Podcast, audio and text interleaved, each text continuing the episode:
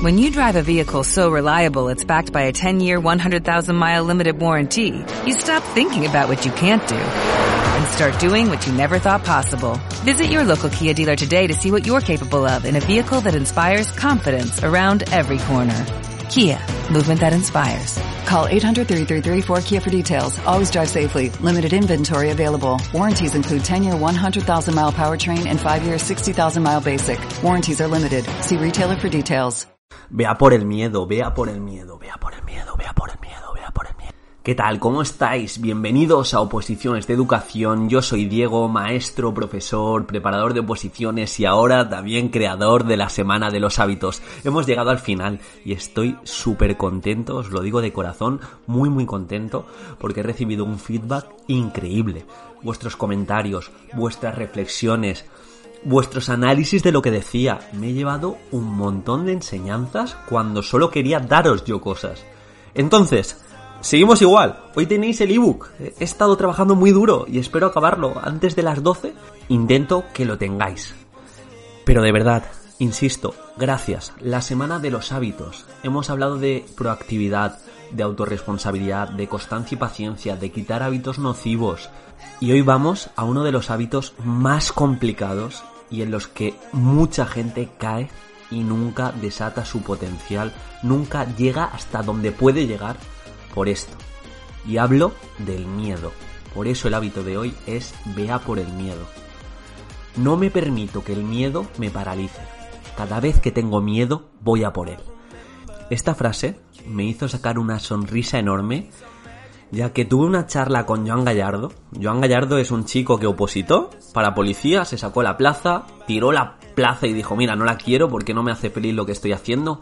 Montó un sitio de CrossFit gigante y además da charlas motivacionales, pero de verdad, es un chico increíble y tuve una charla con él que tendréis la semana que viene o la siguiente en el canal y me habló de eso. Él es también padre, estuvimos hablando de educación, de mentalidad, de estoicismo y me habló de, de una de sus máximas, que cada vez que tiene miedo dice, ¡eh! ¿Qué pasa? Voy a por ello.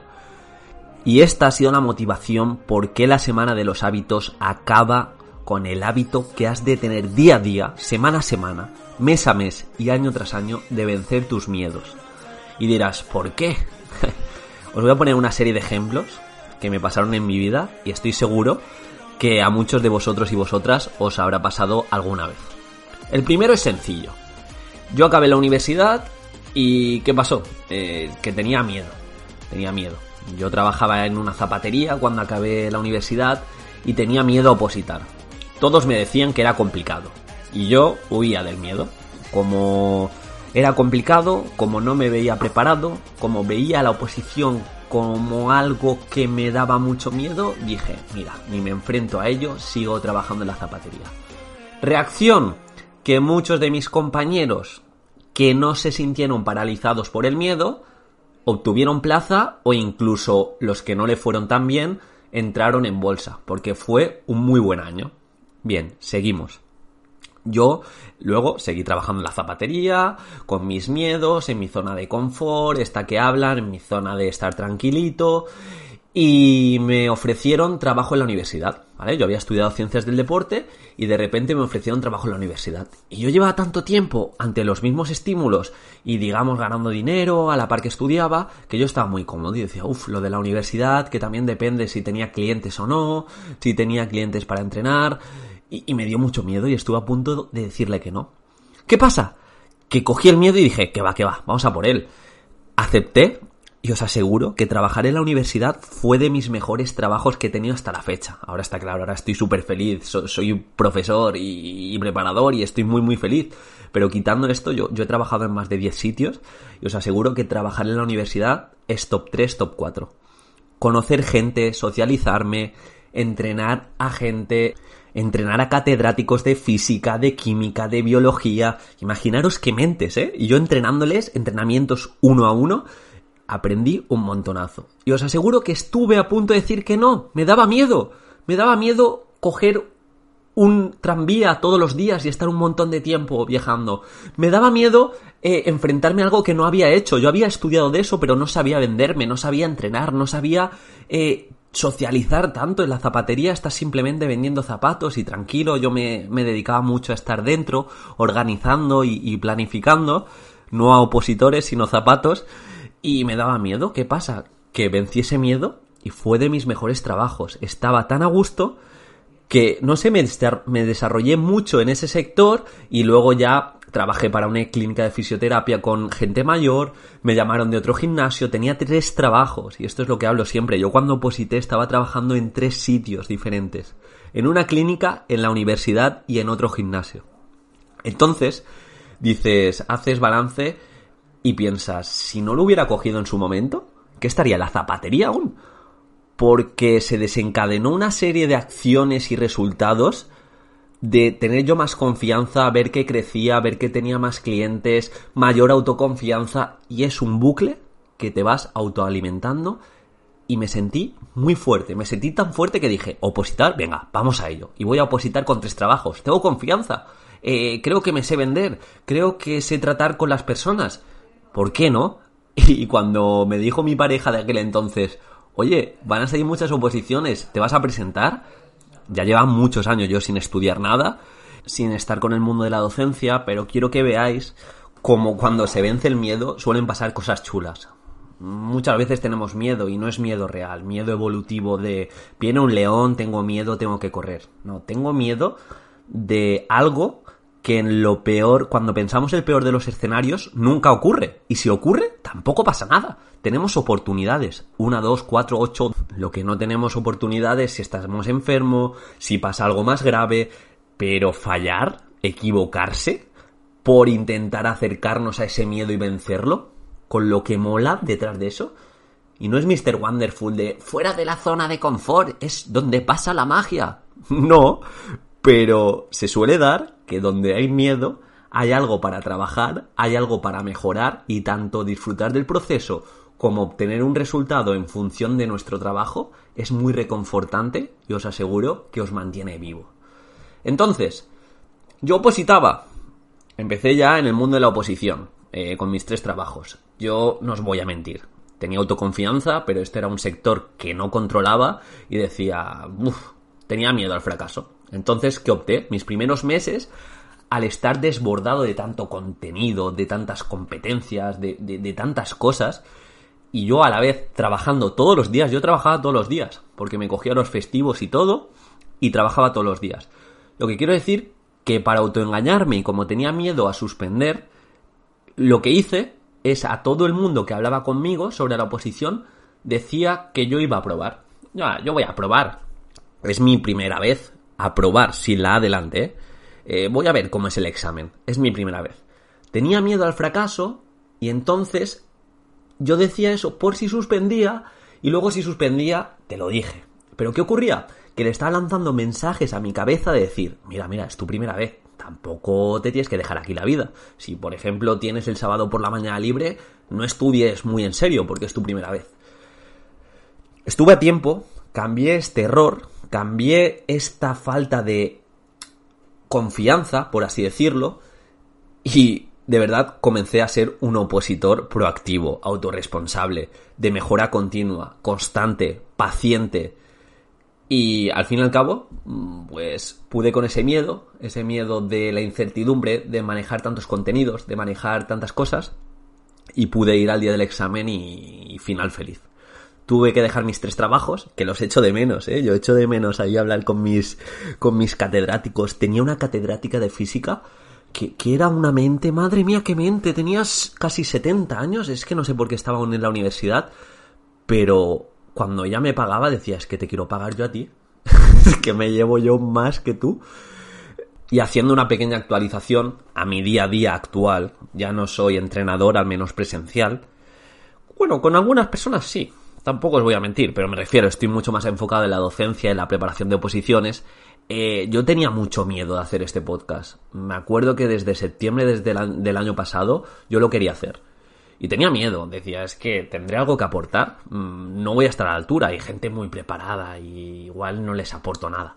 Pero por otro lado pensaba, es que yo cuando oposité necesitaba algo así. Sé que es un proceso en el que estás solo, en el que tienes dudas, en el que no sabes cómo abordar esta parte, lo que va a pensar el tribunal.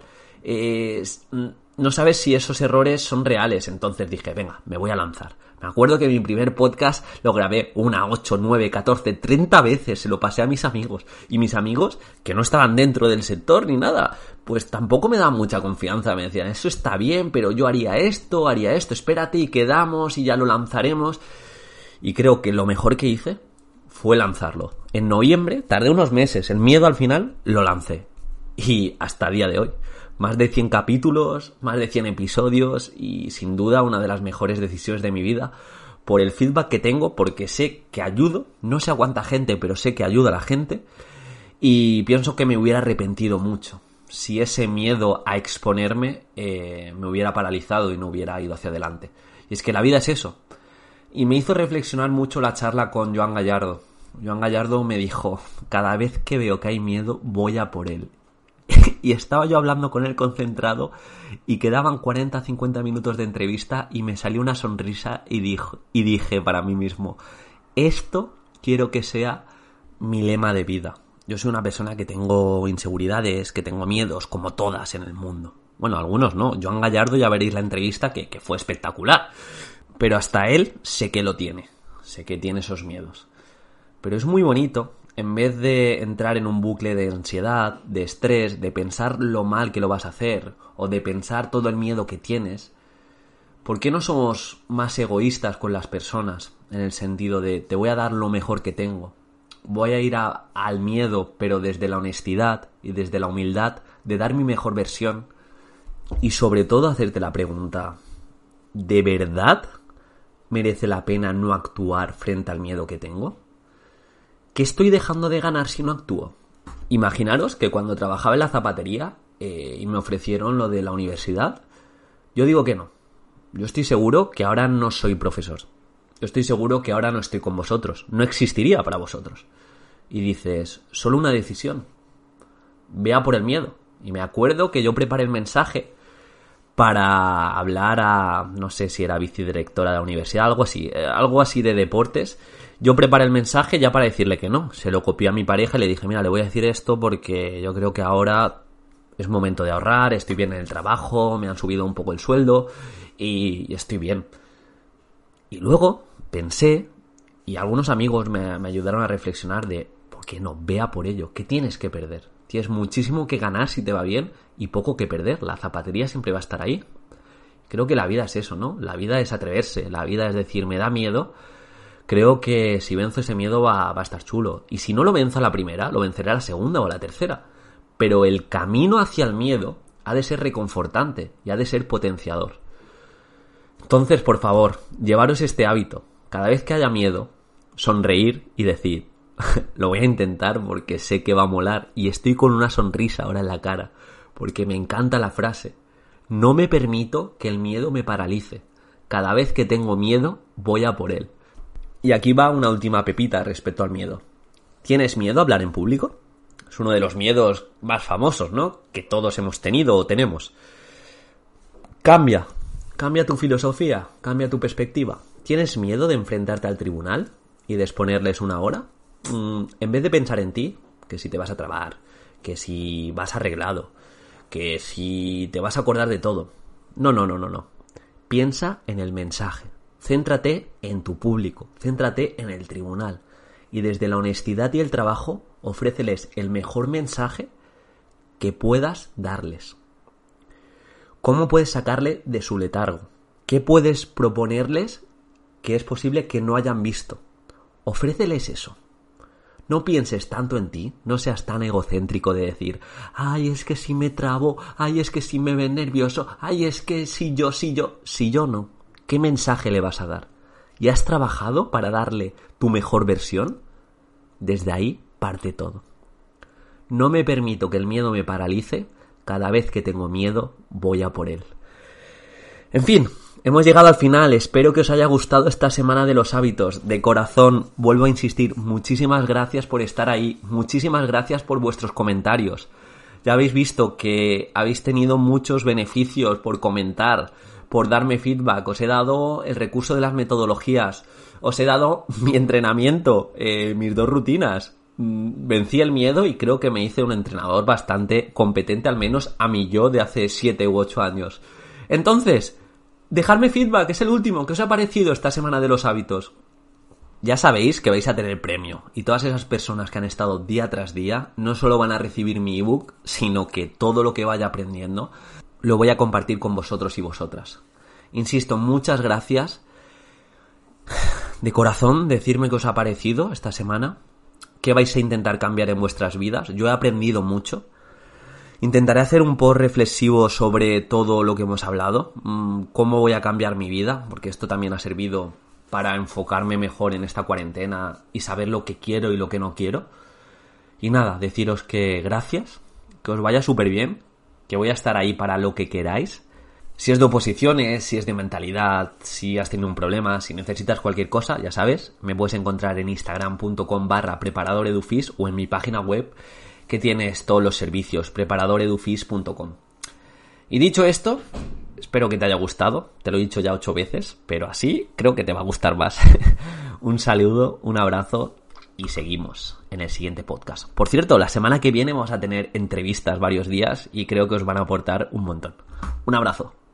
When you drive a vehicle so reliable it's backed by a 10-year, 100,000-mile limited warranty, you stop thinking about what you can't do start doing what you never thought possible. Visit your local Kia dealer today to see what you're capable of in a vehicle that inspires confidence around every corner. Kia, movement that inspires. Call 800-333-4KIA for details. Always drive safely. Limited inventory available. Warranties include 10-year 100,000-mile powertrain and 5-year 60,000-mile basic. Warranties are limited. See retailer for details.